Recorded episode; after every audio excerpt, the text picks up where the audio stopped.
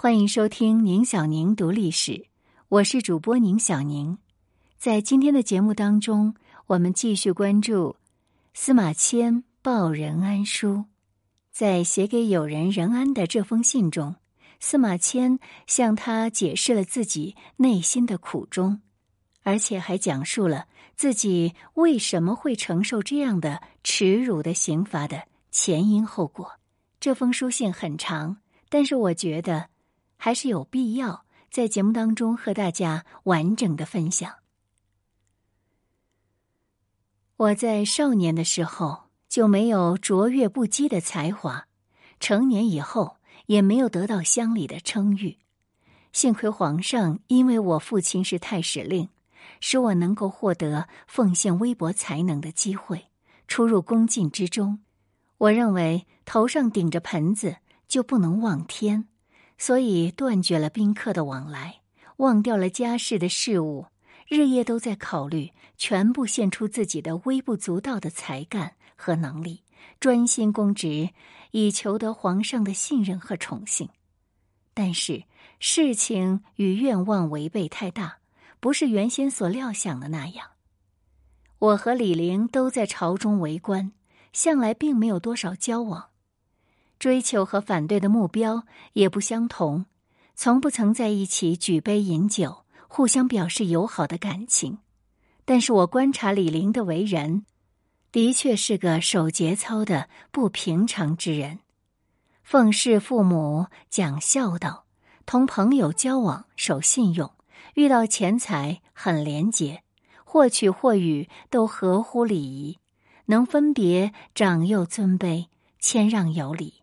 恭敬谦卑，自甘人下，总是考虑着奋不顾身来赴国家的急难。他历来积住的品德，我认为有国士的风度。做人臣的，从出于万死而不顾一生的考虑，奔赴国家危难，这已经是很少见的了。现在他行事亦有不当，而那些只顾保全自己性命和妻室儿女利益的臣子们。便跟着挑拨是非、夸大过错、陷人于祸，我确实从内心感到沉痛。况且李陵带领的兵卒不满五千，深入敌人军事要地，到达单于的王庭，就好像在老虎口上垂挂诱饵，向强大的胡兵四面挑战。面对着亿万敌兵，同单于连续作战十多天。杀伤的敌人超过了自己军队的人数，使得敌人连救死扶伤都顾不上。匈奴人从上到下都十分震惊恐怖，于是就征调左右贤王，出动了所有会开弓放箭的人，共同攻打李陵，并包围他。李陵转战千里，箭都射完了，进退之路已经断绝，救兵不来，士兵死伤成堆。但是，当李陵振臂一呼，鼓舞士气的时候，兵士没有不奋起的。他们流着眼泪，一个个满脸是血，强忍悲泣，拉开空的弓弦，冒着寒光闪闪的刀锋，向北拼死杀敌。当李陵的军队尚未覆没的时候，使者曾给朝廷送来捷报，朝廷的公卿王侯都举杯向皇上庆贺。几天以后，李陵兵败的奏书传来，皇上为此饮食不甘，处理朝政也不高兴，大臣们都很忧虑害怕，不知如何是好。我私下里并没有考虑自己的卑贱，见皇上悲伤痛心，实在是想尽一点我那款款于衷。我认为李陵向来与将士们同甘共苦。能够换得士兵们拼死效命的行动，即使是古代名将，恐怕也没能超过他的。他虽然身陷重围，兵败投降，但看他的意思是想寻找机会报效汉朝的。事情已经到了无可奈何的地步，但他摧垮、打败敌军的功劳，也足以向天下人显示他的本心了。我内心打算向皇上陈述以上的看法，没有得到适当的机会。恰逢皇上召见，询问我的看法，我就根据这些来论述李陵的功劳，想以此来宽慰皇上，堵塞那些攻击、诬陷李陵的言论。我没有完全说清我的意思。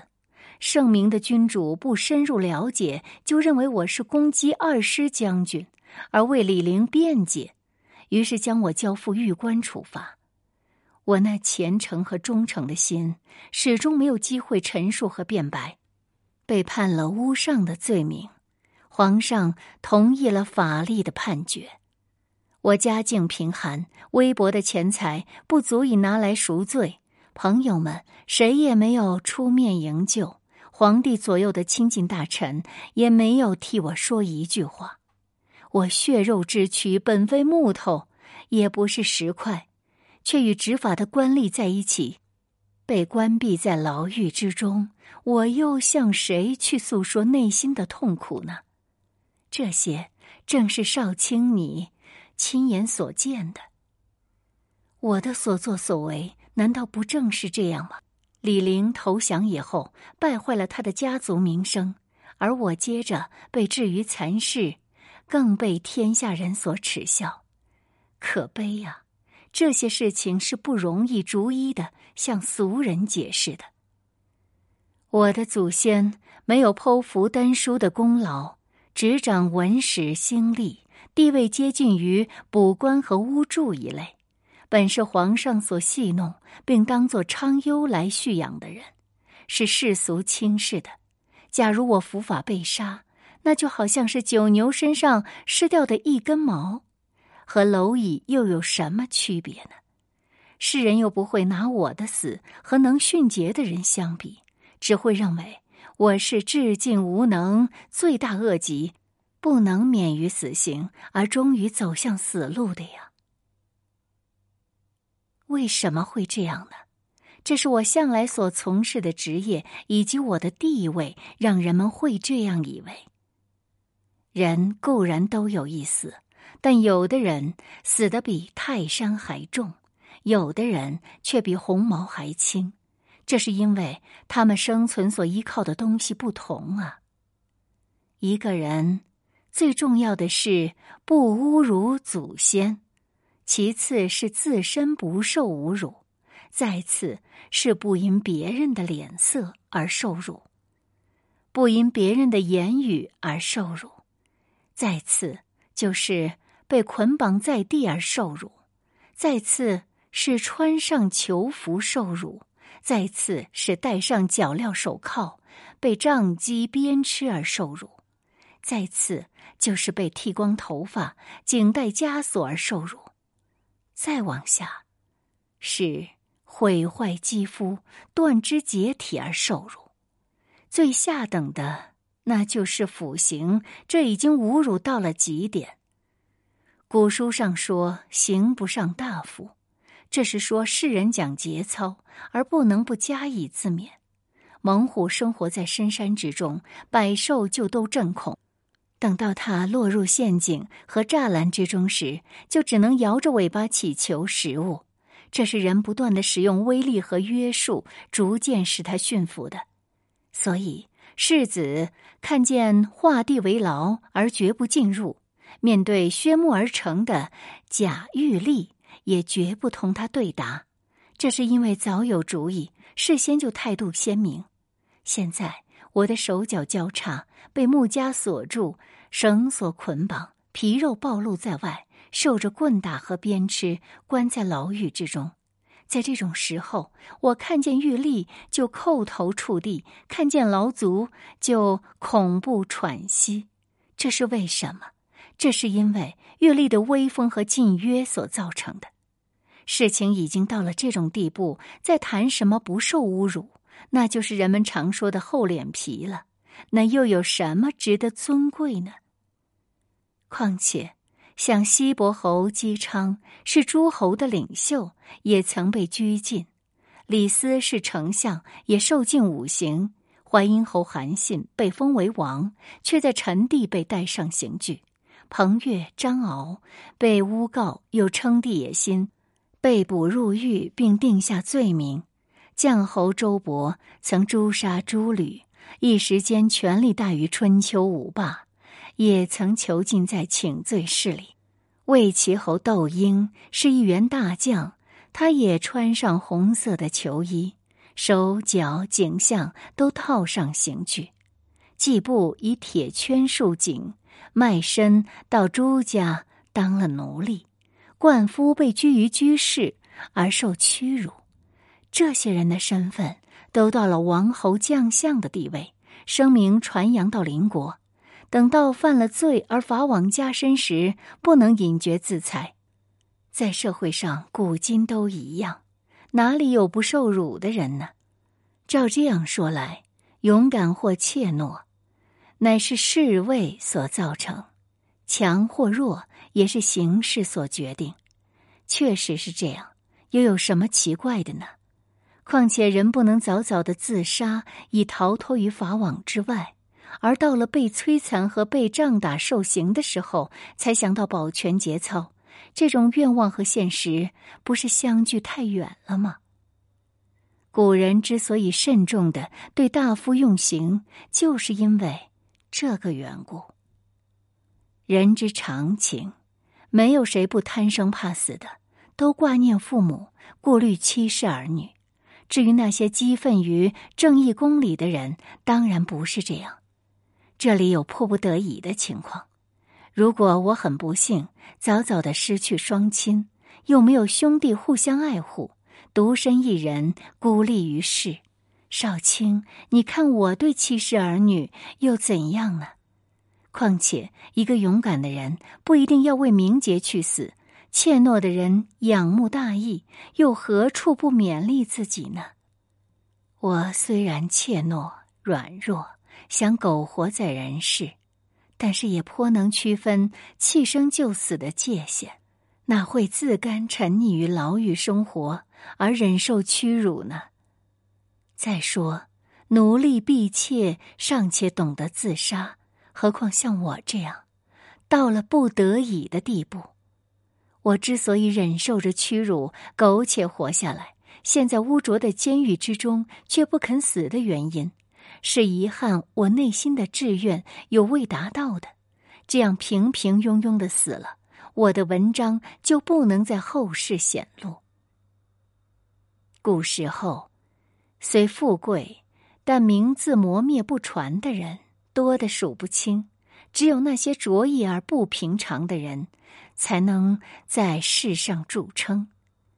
西伯侯姬昌被拘禁而扩写《周易》，孔子受困窘而作《春秋》，屈原被放逐才写了《离骚》，左丘明失去势力才有《国语》，孙膑被截去膝盖骨，兵法才撰写出来，吕不韦被贬谪蜀地，后世才流传着《吕氏春秋》，韩非被囚禁在秦国。写出说难孤愤，诗三百，大都是一些圣贤们抒发愤懑而写作的。这些都是人们感情上有压抑、郁结不解的地方，不能实现理想，所以记述过去的事迹，让将来的人了解他的志向。就像左丘明没有了势力，孙膑断了双脚。便退隐著书立说来抒发他们的怨愤，想到活下来从事著作来表现自己的思想。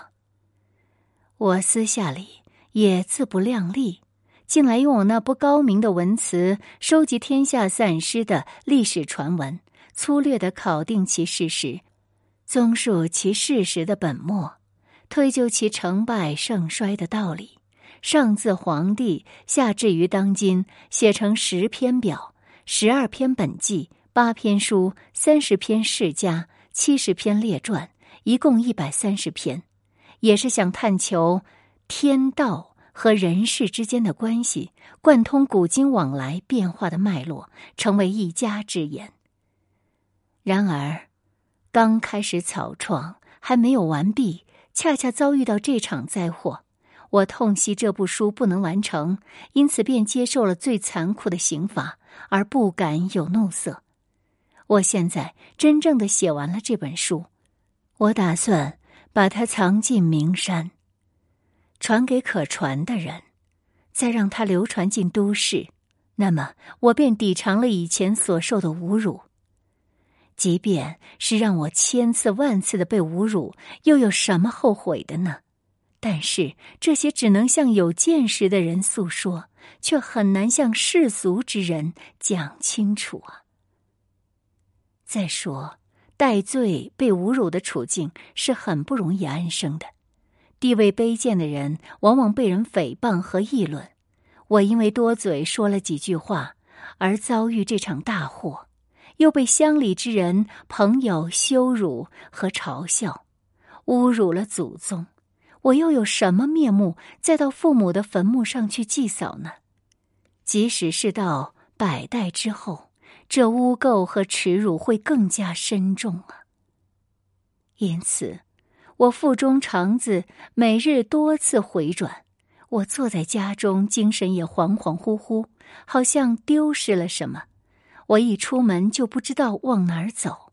每当想到这件耻辱的事，冷汗没有不从脊背上冒出来而沾湿衣襟的。我已经成了宦官，怎么能够自己隐退，深深的在山林岩穴隐居呢？所以我只能够。随俗浮沉，跟着形势上下，以表现我狂放和迷惑不明。如今少卿竟教导我要推贤进士，这难道不是与我自己的愿望相违背的吗？现在我虽然想自我雕饰一番，用美好的言辞来为自己开脱，这也没有好处，因为世俗之人是不会相信的。只会让我自讨其辱啊！简单的说，人要到死后的日子，然后是非才能够论定。书信是不能完全表达心意的，只是略微陈述我愚直浅陋的意见罢了。恭敬的拜两拜。感谢收听，这里是宁小宁读历史。以上就是司马迁写给友人任安的回信。